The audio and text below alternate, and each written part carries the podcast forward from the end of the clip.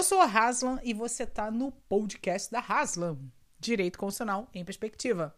Só que esse aqui é um podcast que faz parte de uma série de podcasts e vídeos em que eu compartilho contigo algumas lições de direito administrativo.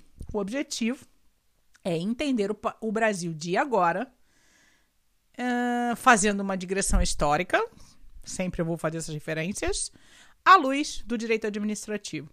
Isso vai englobar uma série de conceitos, mas não se preocupe.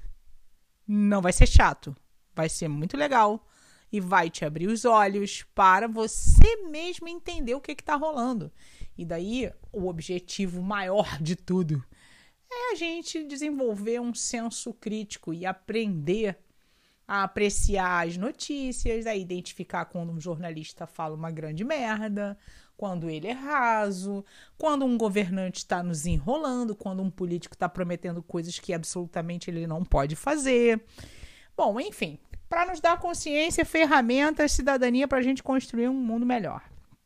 Pelo menos um Brasil melhor. Pelo menos uma cidade melhor. Enfim, vamos em frente. O que eu quero falar contigo hoje é o seguinte. Antes de, antes de tudo, você precisa saber que toda vez que você vir dire... lições de direito administrativo, você vai ter uma peça desse quebra-cabeça. Não é uma sequência. São vários conceitos que isoladamente podem ser analisados. Né? Várias pecinhas que isoladamente são de fato uma pecinha, mas elas se encaixam e você cria um grande quebra-cabeça, mas aí vai contigo da tua narrativa. Eu te dou a ferramenta e você mesmo estrutura a sua narrativa. O que eu quero falar hoje nesse podcast? Eu quero falar sobre essa, do, essa concepção do que seja lá o terceiro setor. Tem o terceiro setor, já ouvi falar disso. Hum, peraí. Se tem terceiro é porque tem primeiro e segundo, tá certo? Tá certo, é isso, é isso aí mesmo. O primeiro setor são as estruturas de Estado, da administração pública que exercem a função administrativa, função de gestão. Tem, tem o conceito de administração pública, os princípios que regem e tudo mais, em outro podcast. Bom, o segundo setor é o setor privado. São a, é, a iniciativa privada. É, agora a gente vai ficar com a ideia de que elas não se misturam. No entanto, vamos pensar só em primeiro e segundo, não vamos pensar ainda no terceiro, tá? A ideia é de que uh, a primeira ideia de Estado era uma ideia de um Estado não interveniente. Essa foi a primeira ideia que foi formulada na Revolução Francesa, na independência das colônias inglesas, que inaugura o tal do Estado Constitucional, que é esse modelo que a gente vive hoje. Não, isso não é papo de comunista. Sempre foi um movimento liberal, sempre foi uma ideia liberal. Por quê? Qual é o ponto? O ponto é a subjetividade. Quando a subjetividade ela é uh, concebida de maneira individual, você necessariamente está em sede de capitalismo. Você está na direita, você está mais à direita, ou você está numa perspectiva liberal. Ainda que seja uma perspectiva liberal renovada. Lá, a perspectiva liberal renovada do século XX, com uma perspectiva de social, ou social-democracia, ou socialismo. Ainda assim, você vai estar tá no modelo de Estado burguês. Tá certo? Então, tudo que você discute acerca do Estado, da interferência do Estado nas liberdades sempre você vai estar nessa perspectiva de Estado constitucional, de Estado burguês e de todo esse arcabouço jurídico de ter sido proveniente de uma revolução, vamos dizer assim, burguesa, que inaugurou o Estado que a gente vive hoje, que é o Estado constitucional. Mas a primeira ideia era dessas, desses burgueses, né, até porque eles vinham de uma ressaca muito grande do absolutismo dos séculos 14, 15, 16, era de poder exercer a sua atividade econômica de maneira livre. Então, assim, já estava lá pungente as grandes navegações, né? As relações entre o Império e a colônia e tudo mais. E a ideia era que o Estado não tinha que se meter na vida das pessoas, tá? Então, depois de muitos acontecimentos durante os três séculos de absolutismo, de perseguição, você teve problema a igreja, o posicionamento da igreja, aí depois você teve a reforma protestante, que também tem uma perspectiva burguesa. E é bom que você leia é, o livro do Weber, né? Sobre, do Max Weber, sobre o espírito do capitalismo, isso é muito importante. E você vai, vai e vai perceber que essa primeira ideia de Estado, nascida lá no século XVII, XVIII e efetivamente instituída pela Revolução Burguesa, foi o Estado constitucional liberal, em que se tinha a ideia de que o Estado não tinha que se meter na vida das pessoas, porque o objetivo era esse mesmo. E aí você vem o avanço tecnológico, científico, uma mudança de perspectiva cultural, tudo mais, século XVIII, século XIX, a chapa esquentou. Revolução industrial, nenhuma legislação trabalhista, ninguém pensava na intervenção do Estado nas relações entre as pessoas, porque essas relações eram tinham que ser livres, porque o homem nasceu livre, porque todos os homens nascem livres e iguais, era a bandeira lá da Revolução Francesa de 1789. Então a ideia era essa, mas acontece que o panorama era de miséria.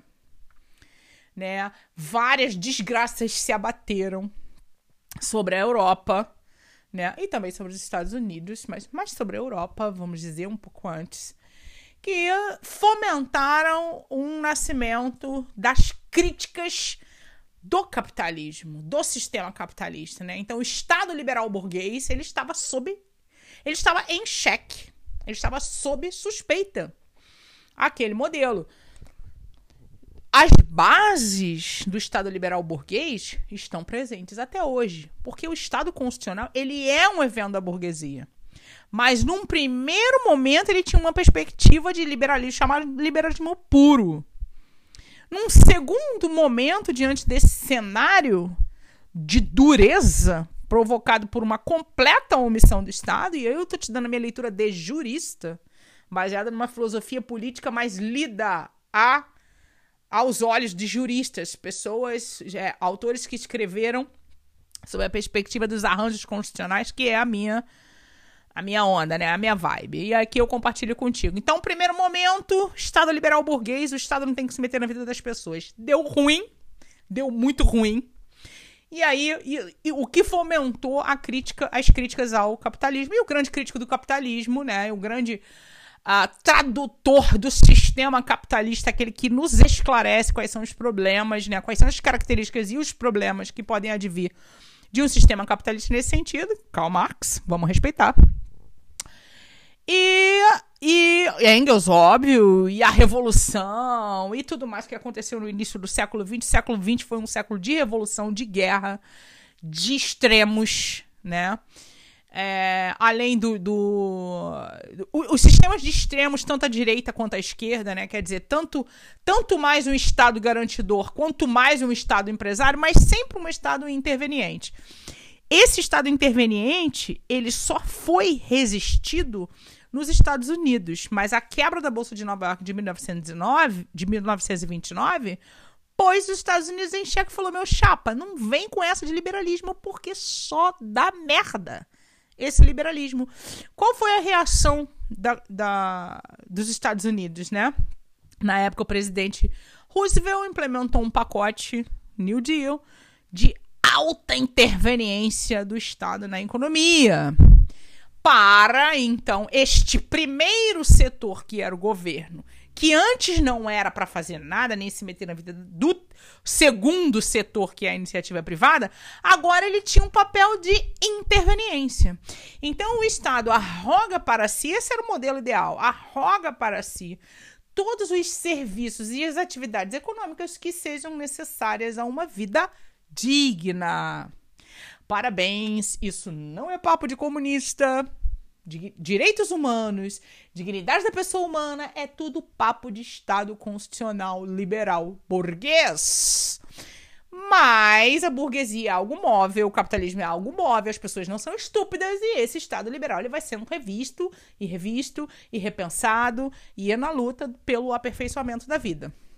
E aí vem um modelo chamado de welfare state nos Estados Unidos e a Europa com seu Estado-nação forte e a tua social-democracia uma perspectiva socialista de governo, né? A Europa, a maioria dos países são, par são parlamentaristas, é uma concepção um pouco diferente ou completamente diferente dos Estados Unidos da América e também do Brasil. O Brasil é híbrido nessa brincadeira porque a nossa intelectualidade é a eu vou deixar para é, é para falar dos intelectuais do país em outro podcast. Aqui vamos continuar com a ideia de primeiro setor, Estado, segundo setor, iniciativa privada.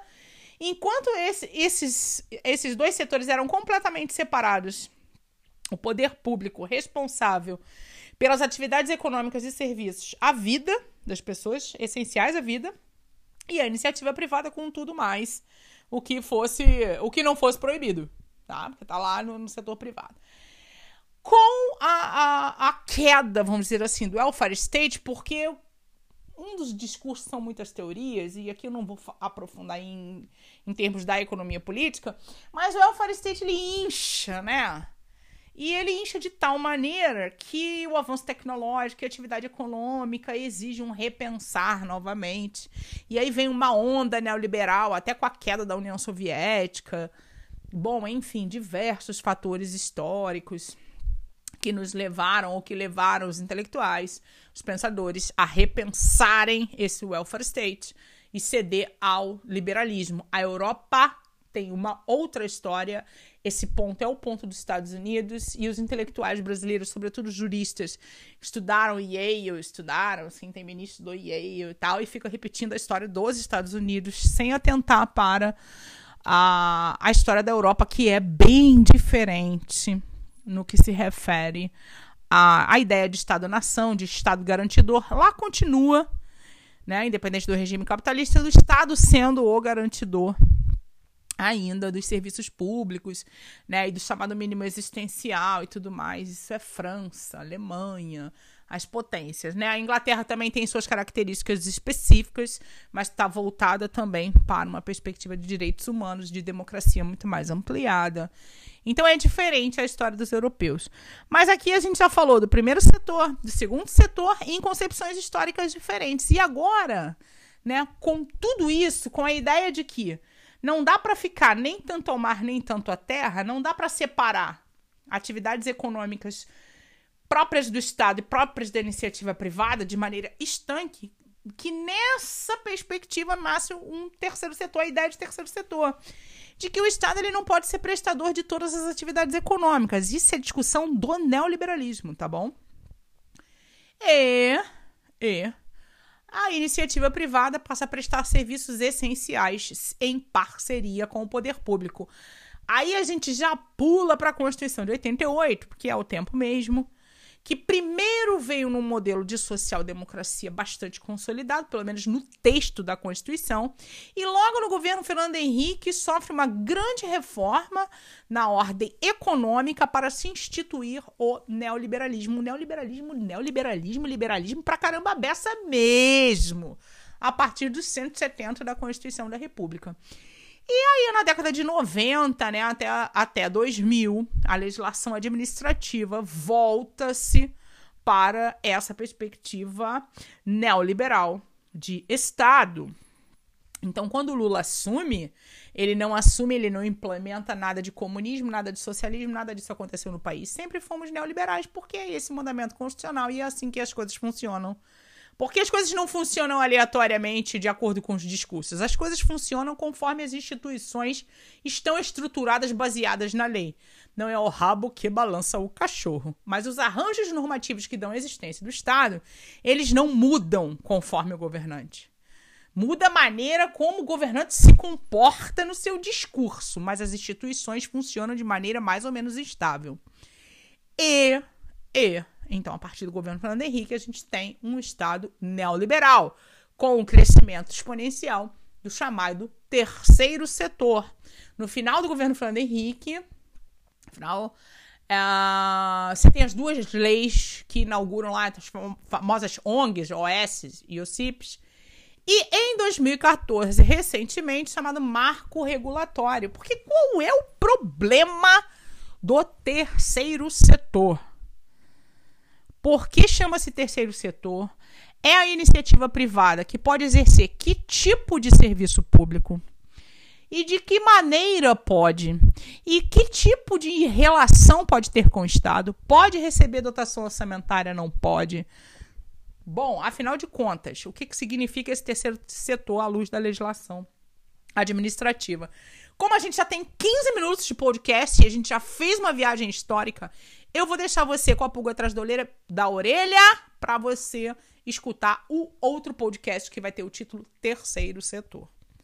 Beleza? Aqui eu não sei qual o título que eu vou pôr nesse não. Eu faço as coisas de maneira bastante cuidadosa em termos de conteúdo, mas em termos de formato empresarial profissional, eu gosto de manter a minha espontaneidade.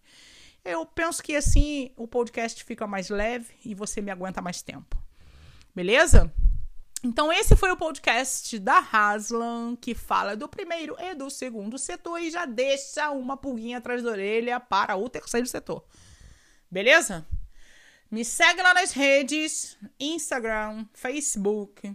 Cara, vai no meu portal. Porque o portal é para você aprofundar os conteúdos, tem espaço para você comentar. O podcast também tá lá. Tem texto e a gente vai se comunicar. Eu acho que o portal é a nossa casa, é a nossa sala, é a nossa biblioteca, é o lugar onde a gente pode começar a partir, né, de construir um pensamento mais consolidado para a gente deixar para as futuras gerações, porque afinal o mundo virtual é o nosso mundo também. FabianaRazão.net, vai lá. E no YouTube, ótimo, tem as séries de vídeos. Aí para você me ver, entendeu? E para você me ouvir. Aqui você me ouve, lá você me vê e me ouve. E lá no portal você me lê. Combinado? Até o próximo podcast. Um abraço forte e é nós.